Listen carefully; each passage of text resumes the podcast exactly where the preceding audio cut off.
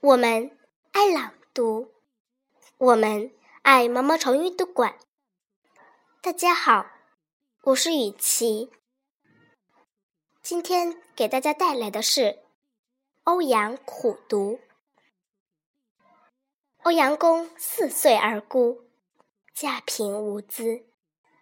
太夫人以题画地，教以书字，多诵古人篇章。及其稍长，而家无书读，就屡礼世人家继而读之，或因而抄录，以知昼夜忘寝时，唯读书是务，自要所作诗赋文字，下笔已如成人。